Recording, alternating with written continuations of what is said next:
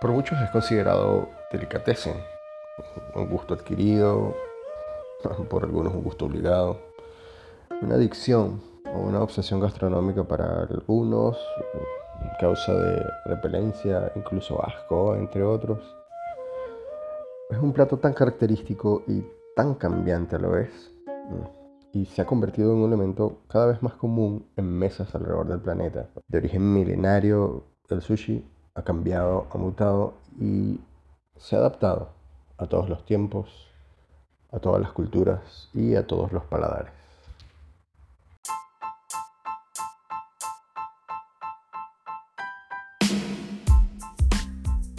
Saludos desde este lado de tu dispositivo. Te habla Jair Oliveros y esto es ¿Qué se está cocinando?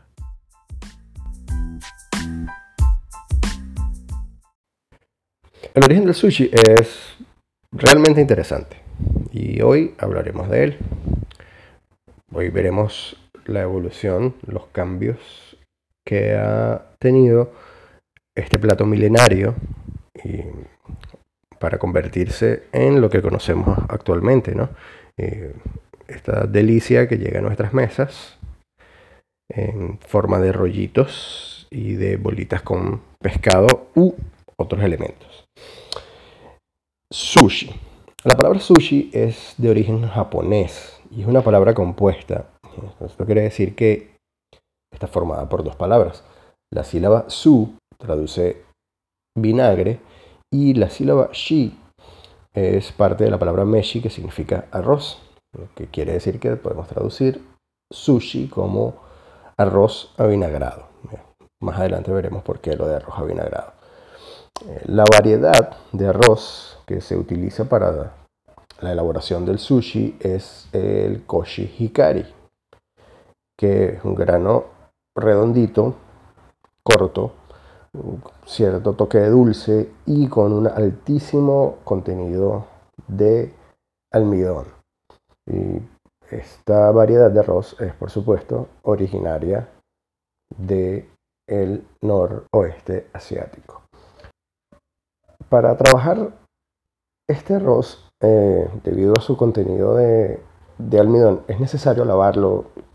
Lo correcto es que sea de unas 6 a 8 veces para poder retirar la mayor cantidad de almidón posible. lavarlo hasta que el agua salga clara o transparente. Luego se cocina eh, por un lapso de entre 18 a 20 minutos en proporciones iguales de arroz y agua. Eh, al estar listo, se procede a reposarlo un poco, se marina con una preparación de vinagre de arroz con azúcar y bueno, cada quien tiene su toque personal. He visto gente que le pone jengibre, hay gente que le pone cáscaras de naranja, otros le ponen cáscaras de limón y así. Pero dejemos eh, todo este tecnicismo y la receta de lado y a lo que diríamos que es la historia de el plato como tal. No digo que no lo preparen ¿no? en casa, ¿no? que no, no se interesen por la receta y para prepararla en casa, pero les advierto que el proceso de la elaboración del sushi requiere de algunas técnicas que nosotros tradicionalmente como occidentales no manejamos en casa. Eh, y bueno, el proceso puede volverse difícil, engorroso y los resultados un tanto frustrantes. Entonces yo les recomiendo que llamen a su sushi house de confianza si tienen antojo de sushi y disfruten del plato elaborado por alguien que está especializado en realizarlo. Igual, si lo quieren hacer en casa, quieren pasar por todo el proceso, que es largo, tedioso, mm, vaya, perfecto. Si son fanáticos de la gastronomía japonesa, es válido. La historia de este plato característico de la gastronomía japonesa, que se volvió altamente popular en el extranjero, como les dije, es interesante. Japón es un archipiélago de siete islas, cuatro principales, tres menores, que está rodeada por aguas que son altamente ricas en plancton. Sí, plancton, aquellos microorganismos que tienen aporte nutritivo para especies marinas, plancton, así como el, como el villano de Bob Esponja, así mismo. Eh, esta riqueza en plancton de las aguas del noroeste del Pacífico em, hacen que haya una gran variedad de pescados y mariscos. Y eso es lo que le agrega excelencia a el sushi local en Japón. Pero originariamente el sushi no es de Japón. Ajá, ahí se quedaron locos. ¿Dónde nace y cuándo nace el sushi? Bueno, yo me creé una fábula, ahí como para resumir un poco la historia, eh, para que sea un poquito más amena la cosa. Y bueno, así que oídos, oídos atentos, porque esta historia está basada en fechas y acontecimientos reales. Eh, todos los personajes, a excepción de dos, sus nombres han sido cambiados pues para proteger a los inocentes y demás está decir que ningún animal, ningún ser viviente fue dañado durante la realización de este episodio. Así que pilas que ahí vamos. Nuestra historia se inicia en un lugar muy muy lejano hace mucho mucho tiempo. Y cuando digo un lugar muy lejano, me refiero al imperio chino y hace mucho tiempo, en el siglo IV, para ser exactos. Allí, en el imperio chino, gobernado por la dinastía Jin, el emperador le pide a su cocinero de palacio, Kong Bao, que busque una manera para conservar el pescado en los viajes largos hacia el interior del imperio, lejos de las costas. Es así como Kong Bao descubre que al prensar el pescado y dejarlo fermentando entre capas de arroz dentro de ánforas, este se podía conservar para dichos viajes.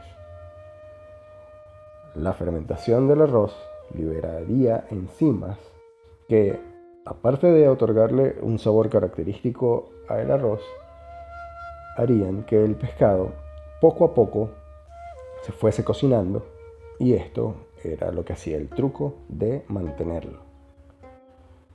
Así nace el nare sushi. De esta manera, forma parte luego de un elemento esencial de comercio en los mercados y puertos chinos. Ya para ese siglo todavía existía un comercio abierto con Japón y es ahí donde entra el navegante, pescador y comerciante Yoso Okada para llevar este método de conservación que le pareció interesante a su tierra natal. En el imperio chino, sin embargo, esta costumbre se pierde luego de las invasiones mongolas, ya que los mongoles tenían costumbres un poco más eh, primitivas que las del imperio chino. Pero retomemos. Yoso Okada lleva este método al Japón los japoneses lo adoptan y con el pasar de los años ya deja de ser un método de conservación porque a los japoneses les gusta comer arroz con el pescado. Descubren entonces que pueden disponer, si podemos decir así, de las ánforas y elaboran un artilugio, un artefacto con bambú para prensar el arroz con el pescado y algunos vegetales envolverlo luego en hojas de alga y transportarlo de manera mucho más fácil y ligera. Es así como nace, alrededor del siglo VII, el Seisei Sushi. El Seisei Sushi se vuelve tan importante dentro del Japón que incluso lo utilizan para el cobro de impuestos. Se convierte entonces en un plato esencial de la gastronomía japonesa. Pero luego, después de mucho tiempo, en el siglo XVII, un doctor, Matsumoto Yoshishi, piensa y dice, mm, necesitamos acelerar el proceso, reducir el tiempo de espera para poder consumir el sushi. Entonces agrega después de varios ensayos, una mezcla preparada con vinagre de arroz para que la fermentación se acelerara. Nace en ese momento, en la ciudad de Osaka, el Haya Sushi o sushi rápido, que es más parecido ya al sushi que nosotros conocemos. Luego, en el siglo XIX, aparece en escena Yohei Hanaya, comerciante que crea el nigiri sushi, porque también vio la necesidad de que esta delicia culinaria se disfrutara de manera más rápida, sencilla y sin tanto protocolo. Él entonces le da forma redondeada u ovalada casi al arroz, colocaba el pescado en un trozo ligero encima de este y se consumía. Era práctico, era rápido y se podía consumir con las manos. Luego, en 1910, cuando salen al mundo aproximadamente 40.000 japoneses, es cuando empieza a internacionalizarse el sushi. Llegan japoneses a Estados Unidos a trabajar en las vías de ferrocarril, llegan japoneses a el continente centroamericano, específicamente a Panamá, precisamente a la construcción del canal, y llevan consigo su gastronomía y sus costumbres. Luego de la posguerra, hablamos de la Segunda Guerra Mundial, se hace más popular aún. Y ya a finales de los 80 conocemos la forma definitiva del sushi actual. Diseñada en Vancouver por el sensei Toyo Hidekazu. Es ahí finales de 1980 que nacen los uramakis, mismo enrollado de arroz en una hoja de alga, solo que varió y cambió. Se dejaba el arroz por fuera y el alga por dentro. Nace ahí en Vancouver el California Roll. Ojo, no se llamaba así en esa época fue cuando lo trasladaron a California, a Los Ángeles, que lo bautizaron con el nombre de California Roll. Y básicamente es un rollo de carne de cangrejo, pepino y aguacate o palta. Es también durante este periodo de la posguerra que llegan gran cantidad de japoneses a Sudamérica, específicamente y en mayor proporción a Brasil y Perú. Y ahí empieza la real globalización del sushi.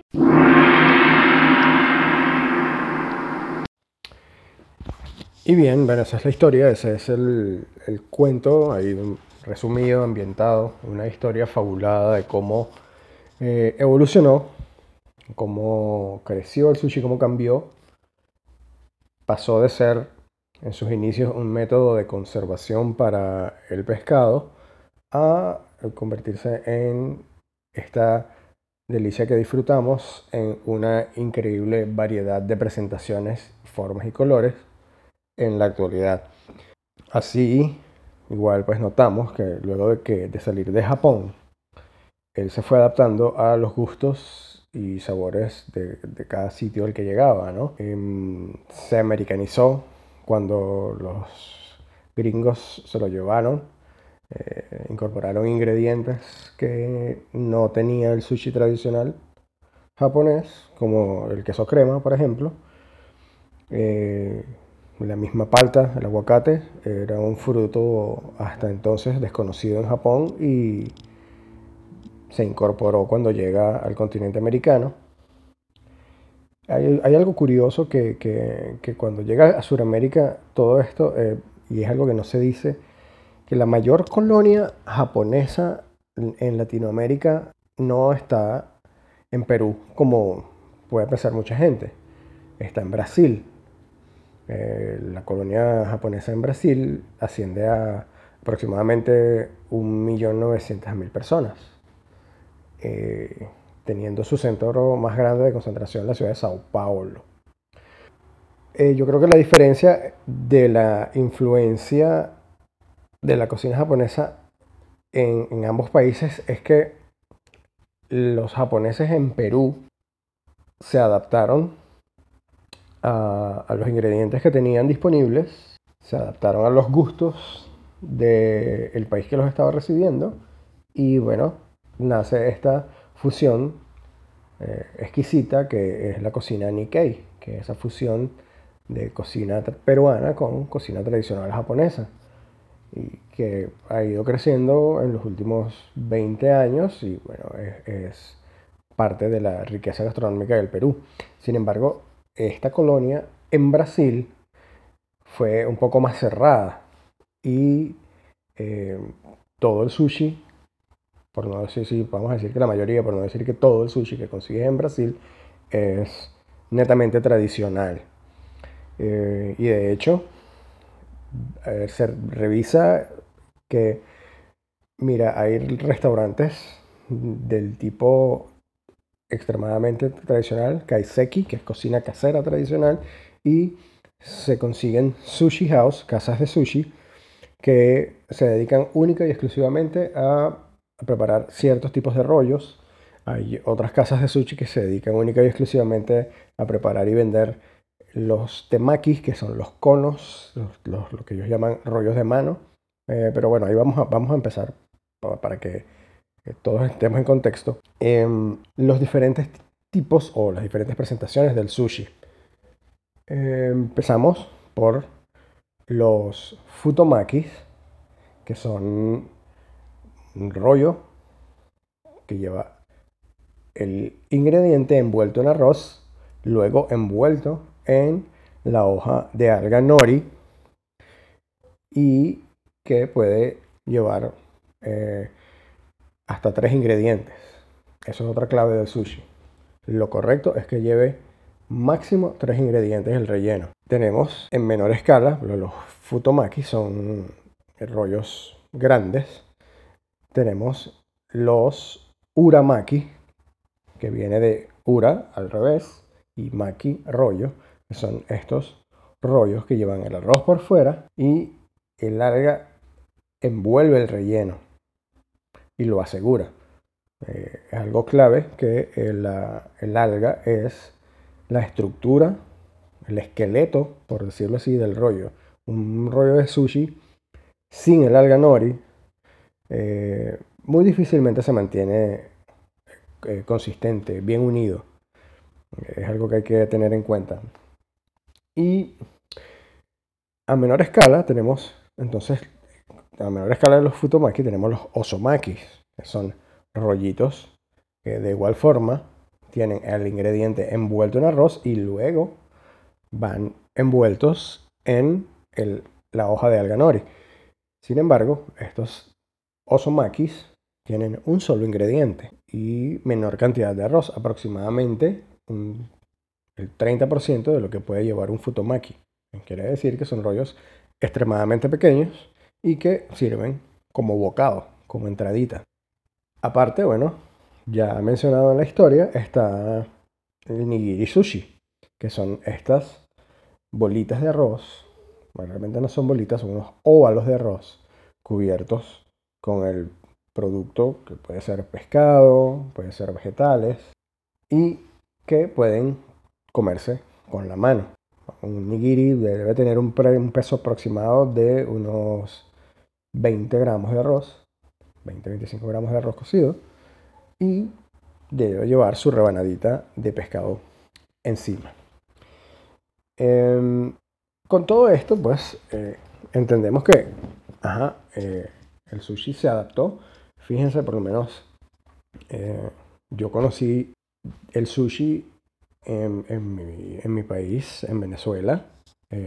Tuve la fortuna de trabajar en uno de los primeros restaurantes de sushi que se fundó en Venezuela, el restaurante Sakura, se fundó en 1973.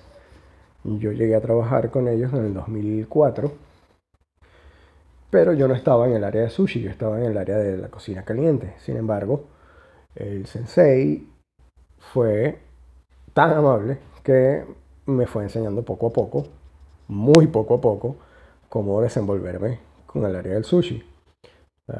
Yo pasé por el proceso que pasa cualquier aprendiz, incluso en Japón. Primero aprendes a hacer el arroz, luego de que, de que dominas hacer el arroz de sushi correctamente, eh, bueno, si, si, el, si estás en gracia con el sensei, él te enseñará a enrollar.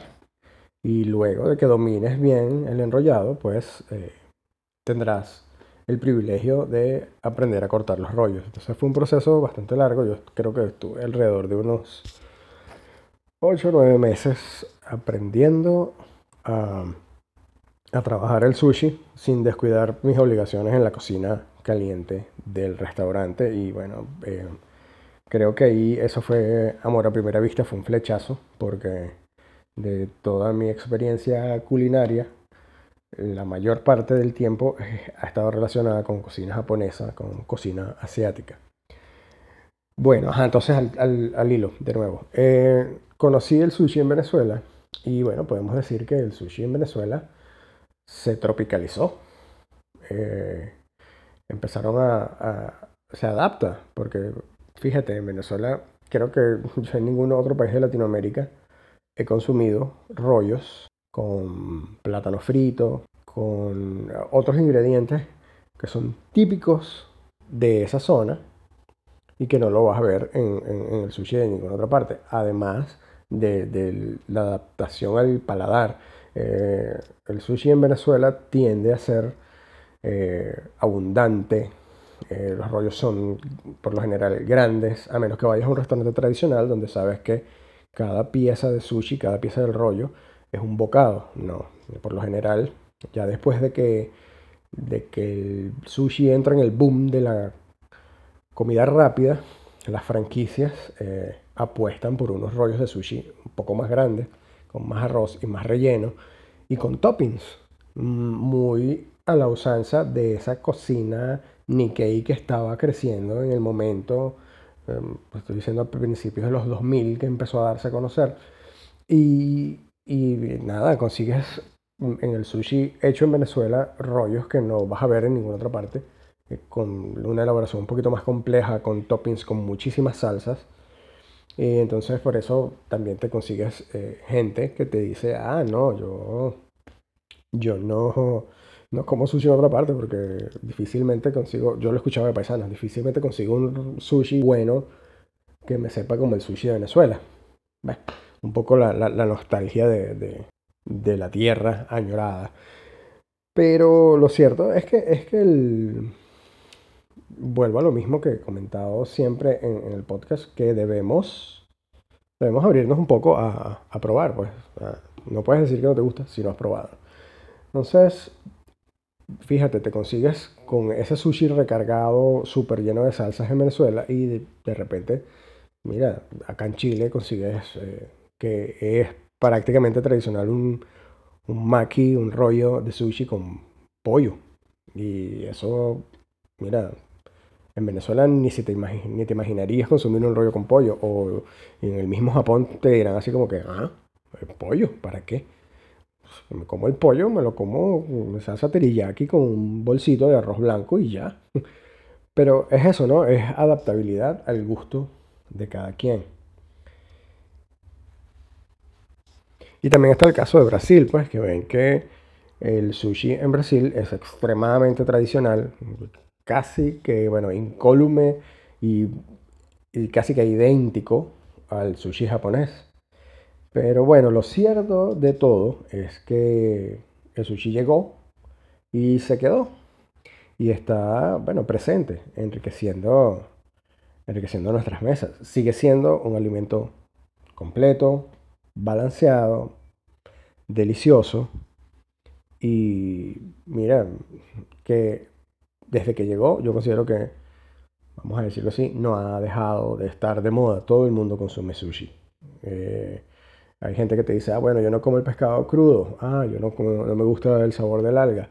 Y entonces, bueno, te puedes hacerme el rollo tempura o apanado, o sea, pana y se fríe, que eso tampoco es nada tradicional y nada japonés. Sin embargo, eh, responde a el deseo de las personas que están consumiendo. Pues. Y eh, asimismo, pues entonces te consigues eh, una nueva variedad que son los rollos sin arroz. Y bueno, que ya si nos vamos a la parte semántica del asunto, un rollo sin arroz ya no es sushi, porque si le prestaron atención al podcast, la palabra sushi está relacionada con el arroz, no con el pescado crudo. Pero, ah, bueno, igual.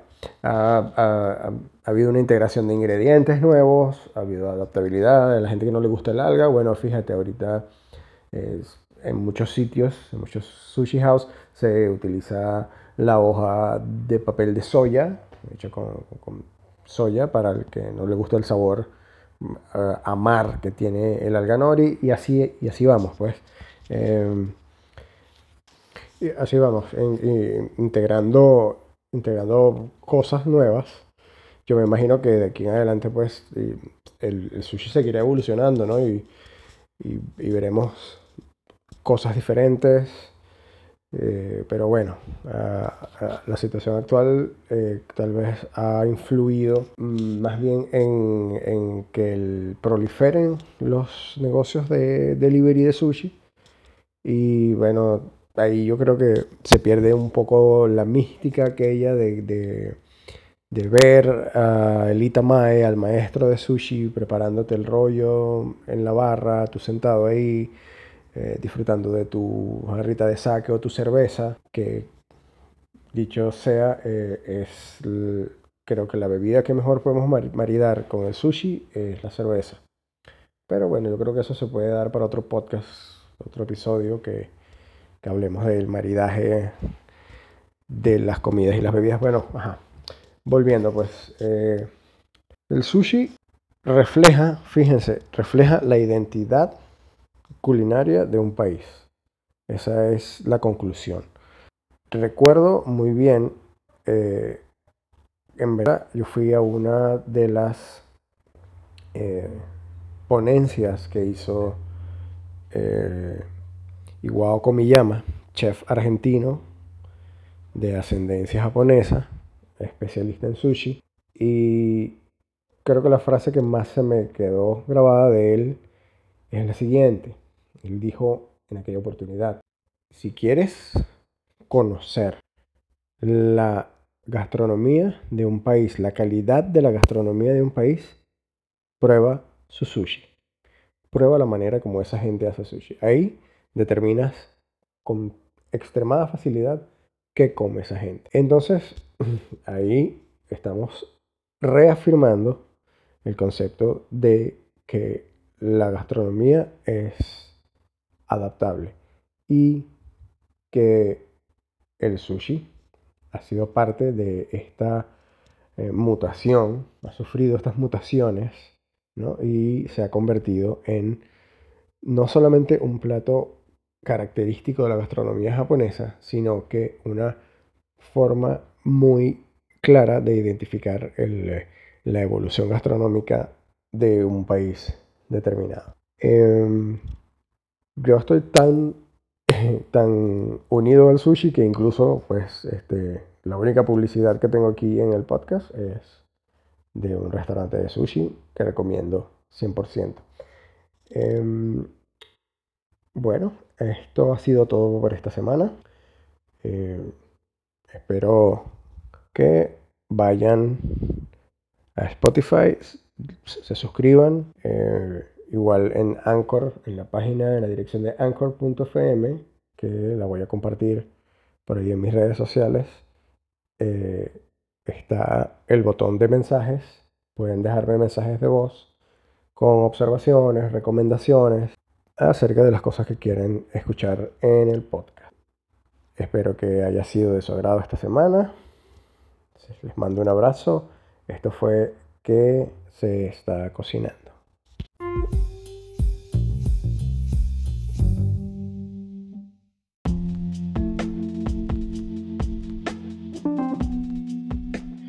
Hey, si estás en Santiago de Chile y te provoca comer algo con las 3B, bueno, bonito y barato,